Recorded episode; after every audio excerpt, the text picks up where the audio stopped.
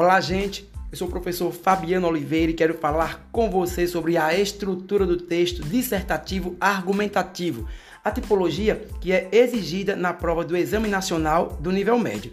E você que tem dúvida, vai ficar comigo até o final desse podcast para conhecer as três partes que compõem esta tipologia textual. A primeira parte é a introdução, é aquele momento em que você vai colocar a sua tese, o momento em que você vai apresentar o tema e vai concluir a introdução usando principalmente três períodos. Então faça a sua introdução, seja claro, seja objetivo e mostre ao leitor qual vai ser a tese defendida por você. Lembre-se que nada pode ser considerado óbvio e a sua ideia, a sua tese terá de convencer esse leitor. Então, você será convidado a ser um advogado e terá de usar argumentos, ok? A introdução é a primeira parte do texto, é lá que você apresenta a sua tese e lembrando que terá de levá-la até o final. Depois da introdução, nós temos o desenvolvimento.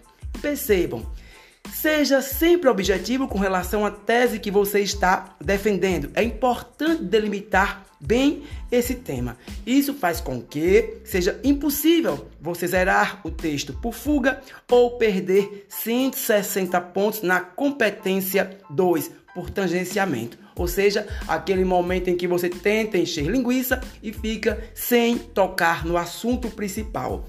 Ok? Então fique bem atento a isso. Como é que você pode perceber qual é o tema da redação? Observe as principais palavras dadas na proposta do Enem, na proposta do INEP, ok? Essas palavras principais você tenta repetir dentro do texto. Ó, oh, não são os textos motivadores, ok? São palavras principais do texto, do tema que é dado pelo, pelo Enem. Se você conseguir isso aí, será mínima a chance de você zerar o seu texto, ok? O desenvolvimento é o momento que o aluno fica muito nervoso porque ele vai ter de mostrar todo o seu conhecimento. Primeiro, que você já fez a sua tese. É importante que esses argumentos que você irá utilizar sejam comprovados. Daí a importância da citação, daí a importância de uma referência a uma alusão histórica, a uma revista, a um grande nome da ciência, a uma música, a uma novela, a uma série que você leu. É no desenvolvimento que você irá utilizar tudo que você conhece sobre o conteúdo. Mas uma coisa é certa: o tema do Enem será sempre uma problemática e você terá de se posicionar, como já falei aqui, como se fosse um advogado e mostrar o seu interesse social pelo tema, argumentando. Terá de convencer esse leitor, que é o professor, corretor, de que seus argumentos são válidos. Por isso, capriche no repertório sociocultural. Pense nisso e pense no que você pode utilizar, quais fatos históricos, por exemplo, você pode citar relacionado ao tema que foi proposto, ok? O desenvolvimento é o momento em que você irá construir os seus parágrafos com base nesses conhecimentos socioculturais. Você pode construir uma redação com dois ou três parágrafos de desenvolvimento. Fiquem à vontade. A sua boa redação ela pode ter quatro ou cinco parágrafos. Quer uma dica? Quando você terminar o seu desenvolvimento, o último parágrafo é a intervenção, ok? A intervenção é o momento em que você dará a solução.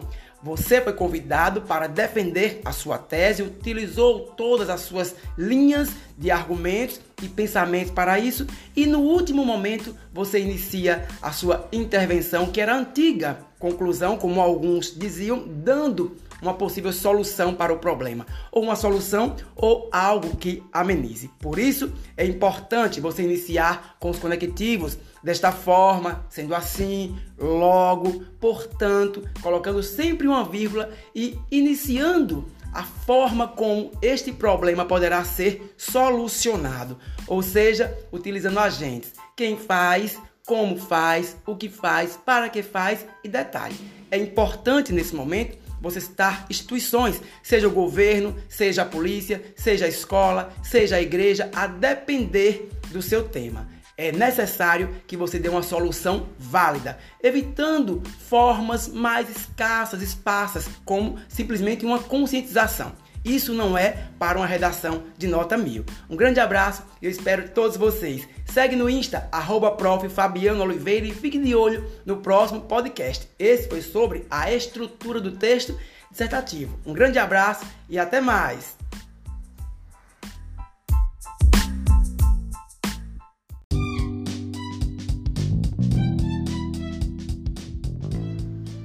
Olá, gente. Eu sou o professor Fabiano Oliveira e quero falar com você sobre a estratégia introdutória. Todo aluno me pergunta, professor, o que, que eu posso utilizar para fazer a minha introdução? Tem algum truque? Tem alguma ideia? Tem sim. Existem várias formas de começar o seu texto e dar uma cara bem bacana para ele, até mesmo para empolgar o professor. Não é obrigatório utilizar nenhuma dessas formas, mas é raro encontrar um texto nota mil que não tenha uma alusão, uma estratégia que é muito comum para os textos se destacarem. Por exemplo, você pode colocar uma alusão histórica, uma referência a algum momento ou acontecimento da história, que tem uma relação com o tema, é claro. É importante dizer que não basta citar ou fazer a alusão, tem de estar dialogando com o tema. Um exemplo disso é a Revolução Industrial, o período colonial, a ditadura militar e a Revolução Francesa, que são ótimos tópicos históricos e que se enquadram em, muitas, em muitos dos temas já propostos pelo INEP. Uma alusão cultural também cai bem e dá um ar mais moderno à sua redação. A menção a um elemento artístico, você pode citar um filme, uma música, um quadro, um monumento, uma série, um documentário que também tenha relevância e se torne uma autoridade em seu texto. Escritores da Liberdade, por exemplo, é um filme muito citado, já que nele o povo aparece guiado pela liberdade, ok? A citação, que é muito chique, muito elegante no texto, ela pode ser direta ou indireta mas é importante você fundamentar, é importante que o seu argumento também traga a marca do autor. Citou, você diz de quem é. Por exemplo, se a educação sozinha não transforma a sociedade, sem ela, tampouco a sociedade muda. A famosa frase do nosso Paulo Freire. É também uma boa estratégia que muitas pessoas utilizam porque os temas geralmente passam em algum momento pela educação, pela liberdade, pela igualdade. Então fica de olho que isso é bem importante. Outra forma bem chique de você fazer uma boa introdução é o uso de três palavras, claro, todas elas da mesma classe gramatical, que sirvam para identificar itens que caracterizem um tema. Por exemplo, criminosa, irresponsável, cruel. Essas são algumas palavras que marcam a prática ilegal do tráfico de animais no Brasil. Viu aí? Você tem várias formas de iniciar o seu texto e empolgar o professor corretor. Escolha a sua predileta e boa sorte. Eu sou o professor Fabiano Oliveira, espero vocês no Instagram, arroba. Um grande abraço e até o nosso próximo podcast. Tchau!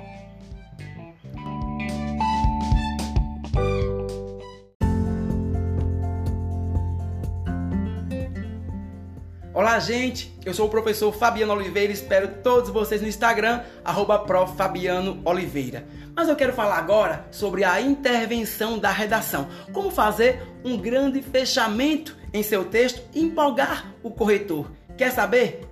Fica aqui coladinho comigo que você vai aprender agora. Alguns alunos acham que é o momento de relaxar, mas eles têm que ficar atentos. Afinal de contas, a conclusão pede que você reafirme a sua tese, criando uma proposta de intervenção, de solução ou amenização do problema. Afinal de contas, você recebeu uma problemática, uma chaga social e precisou se posicionar e é o momento de você dar a sua proposta de solução. Vou dar uma dica. Não é hora de você colocar dado novo nenhum em seu texto.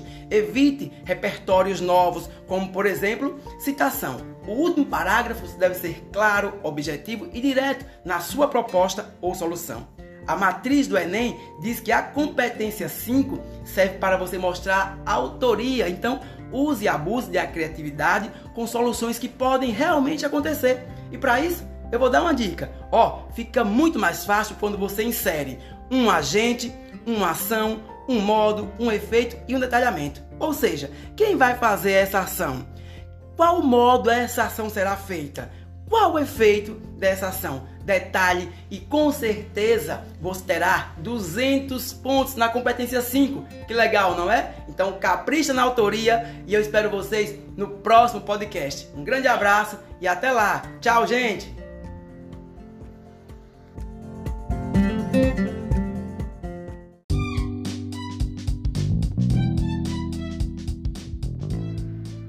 Fala turma, eu sou o professor Fabiano Oliveira e espero vocês no Instagram, arroba Fabiano Oliveira. E este podcast é especial e traz o assunto repertório sociocultural. Você sabia que a competência que analisa o repertório sociocultural é a competência 2?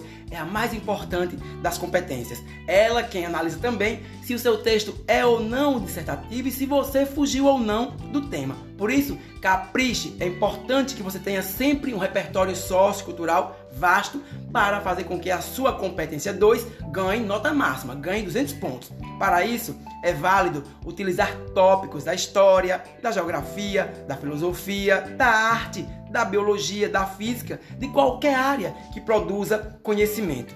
E este repertório só pode ser adquirido a partir de leituras críticas de livros, frases, reportagens, filmes, documentários, músicas ou quadros, até mesmo as pinturas podem fazer com que o seu repertório sociocultural venha a ser avaliado e tenha uma nota máxima. Fabiano, quais tipos de repertório eu posso citar? Você pode colocar dados históricos, pesquisas, fatos comprováveis, fazer analogias e comparações, alusões históricas que deixam seu texto riquíssimo e as tão famosas citações, diretas ou indiretas. As diretas são aquelas que reproduzem fidedignamente a fala do autor, utilize aspas. E as indiretas são as falas de alguém que vocês conseguem reproduzir. Não precisam colocar as aspas caso a fala não seja direta. Entenderam? Então, ó, capricha no que nós chamamos de repertório sociocultural. Leiam muito, Fiquem atentos aos temas atuais e arrasem na competência 2, aquela que analisa se você fugiu do tema, se a sua tipologia é realmente dissertativa e se você tem conhecimento de mundo científico. Um grande abraço e eu espero vocês no Instagram, arroba. Beijo, tchau!